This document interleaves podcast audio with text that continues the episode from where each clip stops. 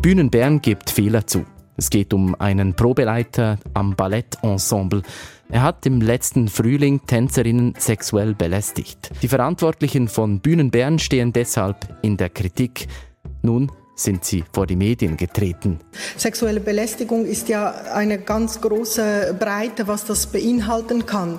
Und die Maßnahmen müssen immer adäquat sein zum Vergehen. Sie, Sie wollten ihm nicht kündigen, das ist eigentlich... Nein, wir konnten ihm auch nicht kündigen. Okay. Da muss ich mich natürlich auch an geltendes Arbeitsrecht halten und die Situation zum damaligen Zeitpunkt hätte auf keinen Fall für eine fristlose Entlassung ausgereicht. Am Stadttheater Bern arbeitet jemand weniger. Bühnen Bern hat den Mann fristlos entlassen, der die Tänzerinnen so belästigt hat.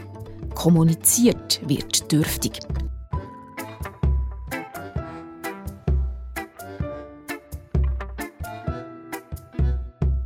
Anfangs Oktober ist es bei der Bühne Bern zum Knall gekommen. Der Probeleiter vom Ballett ist wegen sexueller Belästigungen fristlos entlassen worden. Publik gemacht hat das aber nicht das Stadttheater selber, sondern die Medien. Genau gleich wie Ende September, wo bekannt ist worden, dass eben der Probeleiter schon im April 2021 wegen verbalen sexuellen Belästigungen ist verwarnt wurde. Warum haben Bühne Bern dieser Person überhaupt noch mal eine zweite Chance gegeben? Was braucht es arbeitsrechtlich überhaupt für eine fristlose Entlassung beim Vorwurf von sexueller Belästigung oder von sexuellen Übergriff? Und was braucht es, dass solche Vorfälle künftig weniger passieren? Über das wollen wir heute reden in der neuesten Folge vom Podcast Gesprächsstoff von Bund und Berner Zeitung. Und zwar schauen wir mit unserem Kulturredakteur äh, Michael Feller nochmal zurück, was genau passiert ist hinter den Mauern vom Stadttheater in den letzten paar Wochen und Monaten. Und wir betten den Fall arbeitsrechtlich mit der Elisabeth Fennin von der Gewerkschaft Unia ein. Mein Name ist Sibyl Hartmann. Und ich bin der Noah Fend. Sibyl, du hast selber mal am Theater gearbeitet, du hast Schauspiel studiert. Wie sehr hat dich das erstaunt, wo du den Fall von, von Bühne Bern gelesen hast in den letzten paar Wochen? Ja, es hat mich leider gar nicht erstaunt. Eigentlich wirklich überhaupt nicht. Aber es ist halt einfach so, dass es wirklich immer noch ein Arbeitsumfeld ist mit immer noch sehr starken hierarchischen Strukturen, die das Ganze natürlich begünstigen können. Und dann kann man halt auch noch ganz viel unter dem sogenannten Deckmantel von der künstlerischen Freiheit machen. Oder unter dem kann sehr viel stattfinden, dass man wirklich kann sagen ja, ich halt so mit dieser Person in dieser Art, in dieser Lautstärke, in dieser Heftigkeit müssen reden, dass auf der Bühne die und die Emotion entsteht. Oder vielleicht auch, ja, die Person so und so müssen, müssen anlängen, dass das, das entsteht. Das ist das eine. Ähm, und dann ist es halt einfach auch noch so, die Stellen sind mega rar und man will halt sich die eigene Karriere nicht verbauen, wenn man dann irgendwie ans nächste Haus kommt, wenn man sich neu bewirbt und die wissen dann oder haben dann gehört, dass man sich beim Haus vorher wegen, wegen so etwas beschwert hat. Das ist halt einfach... Ja auch schon immer noch ein so. Aber meine Zeit am Theater ist zum Glück schon länger her und es hat sich seither einiges geändert, auch im Zug von der MeToo-Bewegung vor fünf Jahren. Die Gesellschaft ist sensibilisiert auf das Thema. Die Opfer sind mutiger geworden. Und so lautet auch der Titel von einem Artikel von Michael Feller und der Regula Fuchs, ebenfalls aus der Kulturredaktion, wo wir euch in den Show Notes mit allen anderen Artikeln zu diesem Fall bei den Bühnen Bern verlinken. Das gesellschaftliche Bewusstsein ist sicher gestiegen. Es kommen sicher auch mehr solche Fälle tatsächlich an die Öffentlichkeit als noch vor ein paar Jahren es passiert aber ganz offensichtlich immer noch. Und der konkrete Fall, der bei Bühne Bern passiert ist, den haben wir mit dem Michael Feller aus der Kulturredaktion noch einmal aufgerollt. Ja, Michael, Ende September ist bekannt worden, dass es im Ballettensemble bei Bühne Bern zu sexuellen Übergriffen kam. Was ist genau passiert? Die Übergriffe die haben schon vor über eineinhalb Jahren stattgefunden. Eine Tänzerin hat sich dort über sexuelle Belästigung beschwert. Und dann ist es zu einer internen Untersuchung gekommen. Die Öffentlichkeit hat davon aber nichts erfahren. Bis die Wochenzeitung Zeit Ende September von diesem Jahr, also vor ein paar Wochen, darüber geschrieben hat. Mhm. Was hat denn die interne Untersuchung ergeben? Der Probeleiter von dem Ballettensemble hat Tänzerinnen verbal belästigt. Er hat äh, sexualisierte Sprache benutzt während der Probe und es hat auch leichte körperliche Übergriffe gegeben. Die haben sich allerdings nicht erhärten Also das, das steht im Raum, aber das ist in der Untersuchung hat sich das nicht konkretisiert. Also weiß man denn, zu welchem Vorfall dass es ganz genau gekommen ist? Kennt man die? Nein, das wissen wir nicht. Bühne Bern hat den Bericht verfasst, aber ähm, hält den unter Verschluss und will mit dem seine Angestellten schützen, was auch nachvollziehbar ist. Allerdings steht das unserem journalistischen Bedürfnis natürlich entgegen, dass wir das Handeln von Bühne Bern und ähm, ob sie adäquat reagiert haben, wirklich ähm, können beurteilen mhm. Und wie haben Bühnenbern reagiert? Also was hat es für Konsequenzen gehabt für den Probeleiter? Nach der ersten Untersuchung vor eineinhalb Jahren hat er ähm, nach der Sommerpause eigentlich wieder als Haus zurückkehren. Er ist verwarnt worden und ähm, Bühne Bern ist mit dieser Massnahme eigentlich der Untersuchung von der Firma Betrieb gefolgt. Also die haben geraten, mindestens eine Verwarnung auszusprechen mit Kündigungsandrohung für einen Wiederholungsfall. Was ist das für eine Firma Betrieb, die du da erwähnst? Die haben den Bericht verfasst und das ist eine Firma, die spezialisiert ist, ähm, Betrieb in aller Art eigentlich in solchen Situationen zu beraten. Und es hat sich nicht tatsächlich wiederholt und vor anderthalb Jahren ist ja die Kündigungsandrohung ausgesprochen worden. Er ist nicht tatsächlich entlassen worden, aber man hat sich trotzdem noch eine Woche Zeit gelassen. Warum? Nachdem das die Wochenzeitung die Zeit den Artikel publiziert hat, Ende September, hat Bühnen Bern noch einmal das ganze Ensemble befragt und dann ist herausgekommen, dass es in der vergangenen Saison einen weiteren Zwischenfall gegeben hat. Bei der Probe 4 dort hat es eine sexuelle, eine sexuelle Grenzüberschreitung gegeben und wo das rausgekommen ist, hat man dann den Probeleiter fristlos entlassen. Mit einer Woche noch dazwischen. Kannst du noch irgendetwas sagen zu dieser Woche? Das ist ja, glaube ich, relativ kontrovers diskutiert worden, warum man nicht sofort wirklich fristlos entlassen Ich glaube, dann, ist, dann, was rausgekommen ist, haben sie wirklich gehandelt. Also in dieser Zeit, äh, dem Monat zwischen der ersten und der zweiten Pressekonferenz, die jetzt diese Woche stattgefunden hat, in diesem Monat haben wir alle befragt. Sobald dass sie etwas gewusst haben, haben sie ihn entlassen. Also ich kann mir ihnen nicht zögerliches Handeln vorwerfen. Was wir ihnen dann vorgeworfen haben, warum sagt ihr es denn nicht, wenn ihr ihn rausschmeißt? Das ist dann erst durch ein Leck wieder bekannt worden. Und jetzt haben sie es so begründet, dass sie dann noch eine Runde gemacht haben mit Befragungen, dass sie wirklich alles auf dem Tisch haben, was passiert ist. Aber eben die ähm, Kommunikation von ihnen war wirklich sehr zurückhaltend gewesen und zum Teil haben sie auch gar nicht kommuniziert. Genau. Was ich würde vorwerfen ist, dass wenn man noch nicht kommunizieren kann, dann muss man wenigstens sagen, was man macht gerade, warum das, das nicht geht.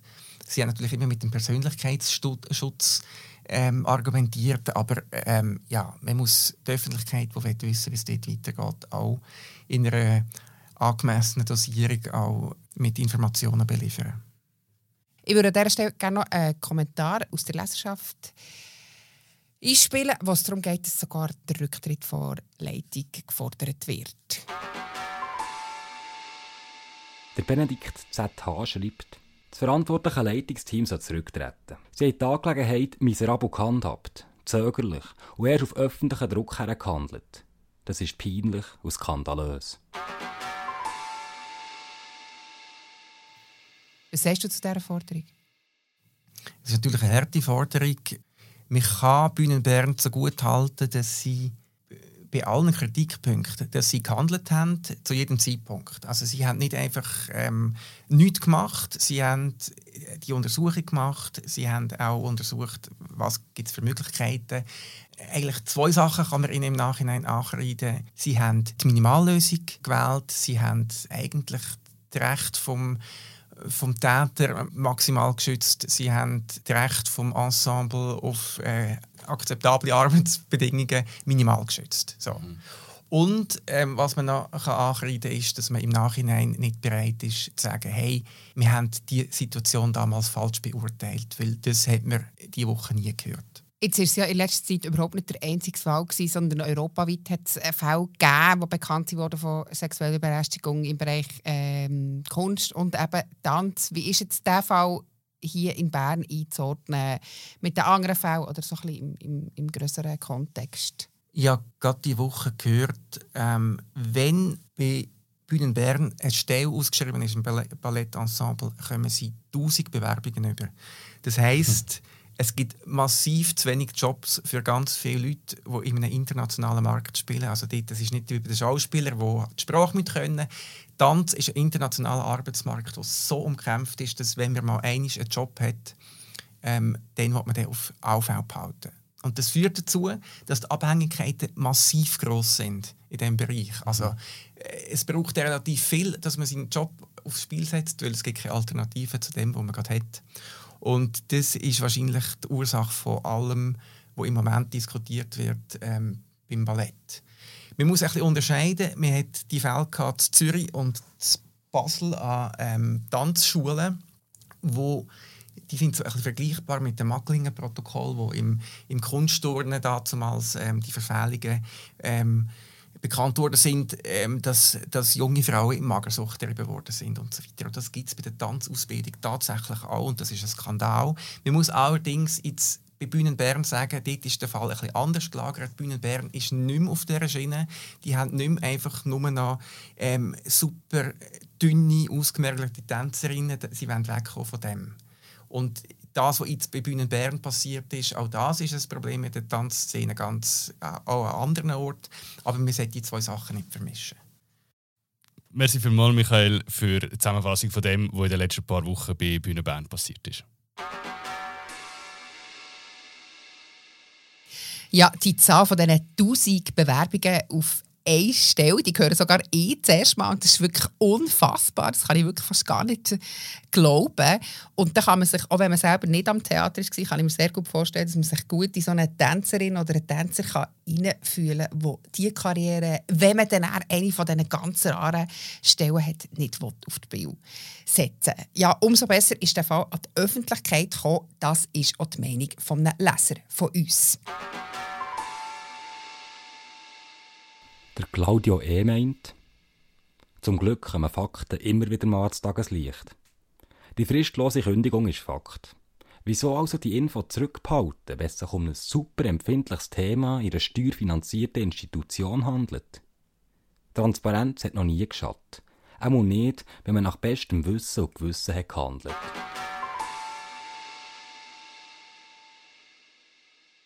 Ja, tatsächlich. Die fehlende Transparenz, die hat mir Bühne Bern in den letzten Wochen mehrfach vorgeworfen und ich finde zu Recht. Ich glaube tatsächlich die Nicht-Kommunikation, die Bühne Bern während mehrerer Wochen eigentlich hat, hat angelegt, die hat die Organisation unter dem Strich möglicherweise mehr geschadet als genützt und hat den Reputationsschaden, der vielleicht sowieso entsteht, sicher nicht kleiner gemacht.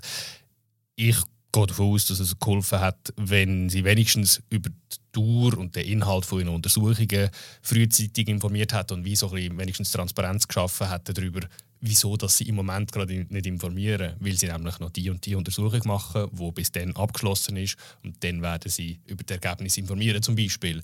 Äh, das hat auch schon geholfen. Die fehlende Kommunikation, das kann man Bühne Bern sicher vorwerfen. Was man ihnen aber nicht vorwerfen kann, das hat ja auch der Michael Feller gesagt, ist, dass sie gar nicht gehandelt hätten. Genau, und so hat sich auch die Bühne Bern vehement gegen den Vorwurf gewehrt. Sie hätten den Probeleiter schon dann im April 2021 fristlos äh, müssen entlassen. Das sei arbeitsrechtlich nicht möglich gewesen, so haben sie argumentiert. Und darum haben wir von der Elisabeth Fanning von der Gewerkschaft Unia eben wissen, was es denn arbeitsrechtlich überhaupt braucht für so eine fristlose Entlassung. Ja, Frau Fenin, ihr kennt euch aus im Arbeitsrecht. Ihr seid sensibilisiert auf Themen wie sexuelle Belästigung und Übergriffe am Arbeitsplatz. Wie habt ihr jetzt die Ereignisse bei Bühnenberg erlebt oder wahrgenommen von außen? Ja, ich habe natürlich den Artikel mit Interesse gelesen. Ähm, mir tut es immer leid für betroffene Personen, weil ähm, in so Verhältnissen arbeiten ist extrem unangenehm. Und gleichzeitig habe ich mich aber auch gefreut, weil ähm, es ist eine Gruppe von Frauen, die sich jetzt da gewehrt hat, oder eine Gruppe von Personen, die sich gewehrt hat und als Kollektiv aktiv geworden ist. Und ich finde es auch in so einem Fall ist es eigentlich immer besser, zum als Gruppe aktiv werden, weil man auch einfach besser geschützt ist. Und es ist auch immer gut zu wissen, dass man nicht die Einzige ist, wo das erlebt und nicht allein dasteht. Bern hat der Probeleiter zuerst trotz der Verfehlungen nicht entlassen und hat das arbeitsrechtlich begründet. Jetzt wollen wir das Ganze so ein bisschen wegzunehmen von Bern und so ein bisschen abzubrechen. Da geht es einfach um einen Umgang mit sexueller Belästigung am Arbeitsplatz. Können wir doch vielleicht mal zuerst die Begrifflichkeiten noch klären. Was ist eine sexuelle Belästigung am Arbeitsplatz und wie unterscheidet sich die von einem Übergriff? Also, eine sexuelle Belästigung am Arbeitsplatz ist jedes unerwünschte Verhalten mit geschlechtlichem Bezug. Das sind Blick, anzügliche Bemerkungen oder Witz, Aufhängen von erotischem oder pornografischem Material bis an zu Berührungen. Und was sehr wichtig ist, ist, ähm, da dabei spielt subjektive Empfinden von der belästigten Person eine große Rolle. Also das ist maßgebend. Wenn sich eine Person belästigt fühlt, dann handelt es sich um sexuelle Belästigung. Und wo ist die Abgrenzung zum Übergriff? Also es klingt jetzt einfach zuerst mal relativ logisch, aber wo zieht man die Linie? Also ein Übergriff immer so in der Umgangssprache ähm, werden gröbere sexuelle Belästigungen oder dann eben strafrechtlich relevante Handlungen bezeichnet. Oder? Also das muss dann schon etwas Gröberes sein. Was ich einfach noch wichtig finde, ist, dass Frauen sehr oft gar nicht wissen, was Belästigung überhaupt ist, dass sie eben häufig herabwürdigendes Verhalten als normal empfinden, weil sie finden, ja, mit dem muss man halt einfach irgendwie umgehen. Und sie wissen auch nicht, dass die Arbeitgeber sie davon schützen müssen. Jetzt ist es so, dass der äh, Vorfall in Bern am Stadttheater äh, stattgefunden hat, in einem künstlerischen Umfeld. Gibt es Branchen, Orte, Strukturen, wo solche Vorfälle eher vorkommen? Also kann man das jetzt wie sagen, dass es in künstlerischen Bereichen eher vorkommt? Nein, es, man kann es nicht so abbrechen, weil jede dritte Frau und jeder zehnte Mann sind betroffen von sexueller Belästigung. Aber was man sicher kann sagen, oder, ist, dass in Betrieben, wo ein großes Machtgefälle herrscht, das änder passiert, wo und wo eine große Abhängigkeit von den Arbeitnehmenden zu den Vorgesetzten oder zum Arbeitgeber besteht, oder? Und was man, was ich auch spannend finde, ist, dass zum Beispiel Klassenzugehörigkeit oder halt prekäre Arbeitsbedingungen ja, sexuelle Belästigung begünstigend oder migrantischer Hintergrund von Menschen, die belästigt werden, ähm, verschärft das Problem auch, weil halt auch die Abhängigkeit wieder größer ist, oder? Und Betriebskultur spielt ganz eine große Rolle. Also es passiert in Betrieben, wo eben nicht angeschaut wird. Sexuelle Belästigung und Mobbing gehört dort auch eben dazu. Das, sind, das kommt in Betrieben vor, wo man nicht anschaut, wo quasi das Machtgefälle hingenommen wird und wo dort wenig sensibilisiert ist drauf.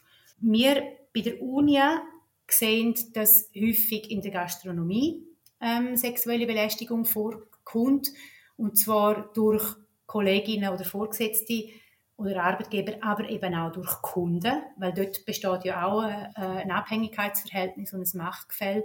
Wir wissen auch, dass in der Uhrenindustrie und in der Pflege, ähm, dass es ein strukturelles und kollektives Problem ist. Aber eben von den Banken wissen wir ja auch, dass dort sexuell belästigt wird. Also es ist überall ein Thema, wo eben das Machtgefälle und die, ein unsensiblen Umgang damit ähm, herrscht. Ihr habt jetzt auch schon von Straf- und Arbeitsrecht geredet. Das hat Bühne Bern auch gemacht in der Argumentation und zwischen Straf- und Arbeitsrecht so ein bisschen unterschieden.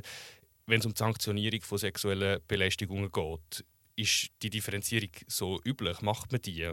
Ja, klar, weil das Problem ist ja, oder, ich sage jetzt, ich möchte eben nicht von Opfer reden, ähm, sondern ich rede lieber von belästigter Person. Die belästigte Person ist Angestellte bei einem Arbeitgeber, aber gleichzeitig ist eben auch die belästigende Person oder der mutmaßliche Täter ähm, angestellt. Und beide haben das Recht auf, eine besondere, also auf einen besonderen Schutz vom Arbeitgeber.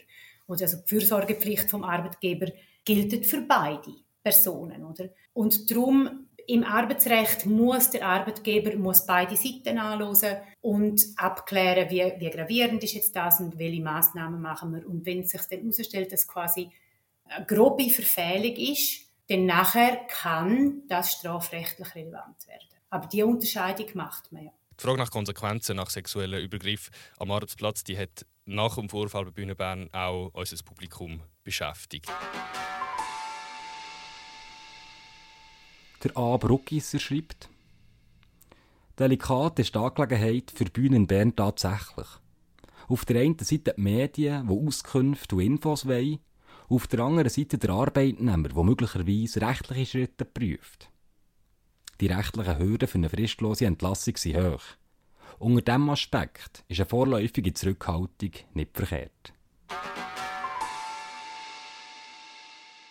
Was bedeutet es denn für die Konsequenzen? wenn ein Vorfall von sexueller Belästigung passiert ist, wenn ist zum Beispiel eine fristlose Kündigung vom fehlbaren Angestellten rechtlich haltbar? Also das muss schon ein sehr, sehr gravierender Vorfall sein, weil die fristlose Kündigung ist quasi die letzte Hand, die, der letzte Handlungsspielraum, den ein Arbeitgeber hat. Viel häufiger sehen wir, dass, ähm, dass wenn, also der Arbeitgeber muss Abklärungen machen, wenn, wenn er hört, dass so etwas passiert. Er muss beide Seiten anschauen. Ähm, normalerweise, also wenn es weniger gravierende Vorfälle sind, dann nachher kann das bleiben bei einer Verwarnung oder der Täter muss sich entschuldigen oder es gibt irgendwie einen Eintrag in die Personalakte oder man versetzt die, ähm, man sollte den Täter versetzen, häufig, häufig werden die auch Frauen versetzt, oder? Äh, aber eben die, die fristlose Kündigung ist immer die letzte Handlungsmöglichkeit, die ein Arbeitgeber hat. Man, kann, man könnte ja einfach, man könnte ja einfach kündigen. Sonst. Wie oft passiert das tatsächlich, dass es arbeitsrechtliche Konsequenzen hat nach sexueller Belästigung? Sei es eine fristlose Kündigung oder dann eben eine äh, Versetzung von der fehlbaren Person, eine Kündigung von der fehlbaren Person? Ja, eigentlich nicht so viel, oder? Weil ähm, also es gibt ja Statistiken darüber. Und ähm, häufig sind es ja die Frauen, die entweder von selber gehen, weil sie einfach dem Druck gar nicht äh, mögen standhalten, weil sie ja auch, wie beim Mobbing auch, häufig zu ähm, Burnout oder Depressionen führt ähm, und sie das einfach nicht mehr aushalten an dem Arbeitsplatz oder sie werden sogar gekündigt. Ähm, und darum ist es eigentlich so, dass die Täter äh, wenig, wenig Konsequenzen zu befürchten haben eigentlich. Wenn jetzt eben eine Kündigung arbeitsrechtlich nicht möglich ist, was ihr ja gesagt habt, was das wirklich extrem viel braucht, und ihr habt schon ein bisschen gesagt, was es sonst für Sanktionen gibt. Aber was ist das, was in den meisten Fällen passiert, wenn sich jemand gegen sexuelle Belästigung wehrt? Ja, kommt halt ein bisschen darauf an, oder, ob ein Arbeitgeber überhaupt irgendwie einen Leitfaden hat dazu, was soll passieren oder nicht. Oder in, in grösseren Unternehmungen ist es häufig der Fall, dass es eine spezielle Stelle gibt, wo sich ähm, Opfer oder belästigte Personen können anwenden und es dann relativ eine äh, strukturiertes Vorgehen gibt, wo Gespräche geführt werden und es gibt einen Eintrag ins Personaldossier und es gibt vielleicht auch Verwarnung oder so. Aber irgendwie in kleineren Buden, wo es, weniger formell zu und her geht, wird eben häufig, ja, häufig passiert nichts oder eben dann sogar die Frauen gehen oder Heißt das eigentlich übersetzt so ein bisschen, dass man in größeren Institutionen besser geschützt ist und in kleineren Institutionen Gefahr größer ist, dass man sich äh, nur vergebens wehrt? Ich glaube, es kommt halt wirklich darauf an, ob, also nein, einfach ein gut, also ein Prozess schützt nicht, oder ein Prozess, der auf dem Papier stattfindet. Ähm, es muss wirklich, der Arbeitgeber muss dafür sorgen, dass, dass eine Kulturänderung stattfindet, oder? Man muss darüber reden, man muss die Führungskräfte darauf sensibilisieren, aber auch die Angestellten. Und da langt auch nicht einfach ein Kurs, sondern es muss immer wieder Thema sein und man muss halt auf Machtgefälle und auf Ungleichheit aufmerksam machen. Und das ist halt meistens nicht nur mit einem Papier und mit einem Kurs, sondern es sollte wie ein konstanter, ja, ein konstanter Dialog sein, oder? Und das Vertrauens, äh, eine Atmosphäre von Vertrauen geschaffen werden. Und das ist nicht per se in größeren Unternehmen automatisch der Fall. Aber wenn es schon mal einen Prozess gibt, dann ist das schon mal, dann ist das schon mal gut. So. Aber eigentlich sollte es ja gar nicht so weit kommen, dass es überhaupt äh, einen Prozess muss geben muss, sondern eigentlich, so wenn ich das richtig höre, sollte bei, jeder, bei jedem Arbeitgeber, jeder Arbeitgeberin das Thema einfach thematisiert werden, auch wenn es noch gar nicht so weit ähm, ist, dass irgendetwas in die Richtung passiert ist. Ähm, ja, und was, was, was mir auch noch wichtig ist zu sagen, ist, dass es eben bei sexueller Belästigung nicht um Beziehungen oder romantische um einen romantischen Flirt geht, sondern bei sexueller Belästigung geht es um Machtmissbrauch. Und darum ist es auch so wichtig, dass man gut anschaut. nochmal auf, äh, aufs Recht, auch aufs Arbeitsrecht äh, geschwind zurückkommen. Ist das ausreichend? Nein, das Problem ist halt, oder, dass den Frauen häufig nicht geglaubt wird. Und das kann man wie nicht ändern mit gesetzlichen Vorgebungen, sondern da muss sich ja wie gesellschaftlich auch etwas verändern.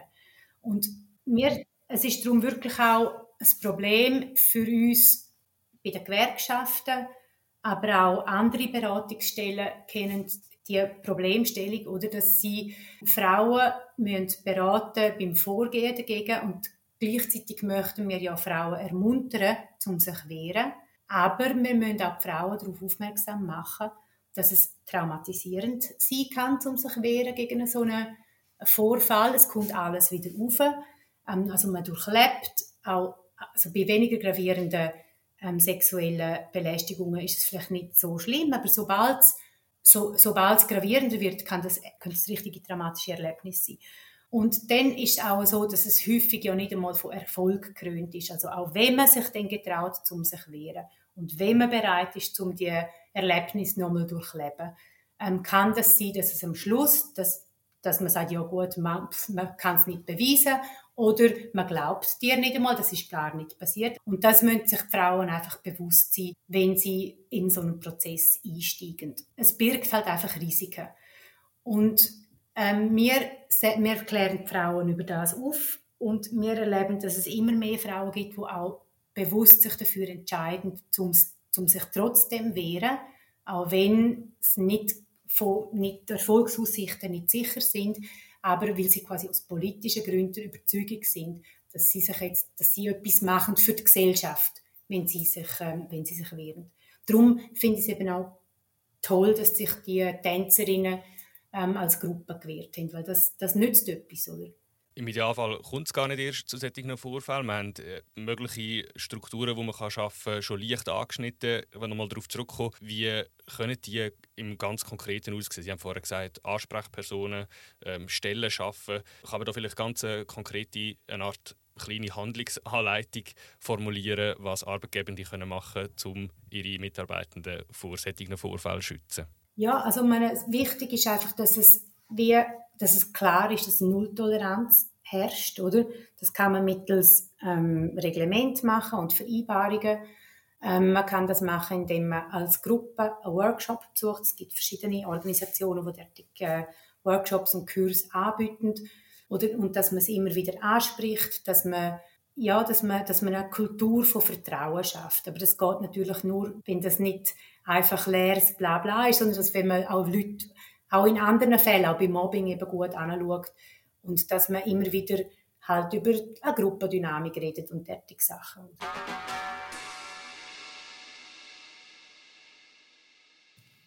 Ja, was auffällt, ist, dass Elisabeth Fannin mehrmals betont hat, dass sie sich über das Publikmachen von dem Fall gefreut hat, dass sich wirklich die Tänzerinnen und Tänzer zusammen da haben und sich gemeinsam gewehrt haben. Und es zeigt ja wirklich auch, dass so ein Fall durchaus Konsequenzen haben kann, auch wenn die Erfolgsaussichten in der Regel nicht gross sind, wie sie ja wirklich leider bestätigt hat. Ja, genau. Und das Arbeitsrecht wie auch das Strafrecht in einzelnen Fällen, die setzen zwar irgendwie so den rechtlichen Rahmen, aber sie ersetzen halt nicht die Strukturen, die sie Organisationen und Unternehmen selber brauchen, dass eben die Vorfälle können gemeldet werden, dass man Transparenz schaffen, kann, dass man eben auch irgendwie kann, äh, Sanktionen äh, einleiten und das ist halt schon ein grundsätzliches Problem, dass äh, Abhängigkeiten und Hierarchien das Risiko von eben sexueller Belästigung oder auch von Übergriffen im Arbeitsumfeld schon massiv erhöhen. Aber man hat trotz der verschleppten Kommunikation, wie man kann sagen, den Eindruck, dass auch die Bühne Bern aus dem auch wirklich ihre Lehre ziehen Wie immer, wir bleiben dran. Auch wieder dran am Mikrofon sind wir in zwei Wochen. Bis dann. Tschüss zusammen. Sounddesign von Gesprächsstoff hat Anne Hebeisen gemacht. Die Stimme die gehört Benjamin Launer. Produktion und Moderation Sibyl Hartmann und Noah Fendt.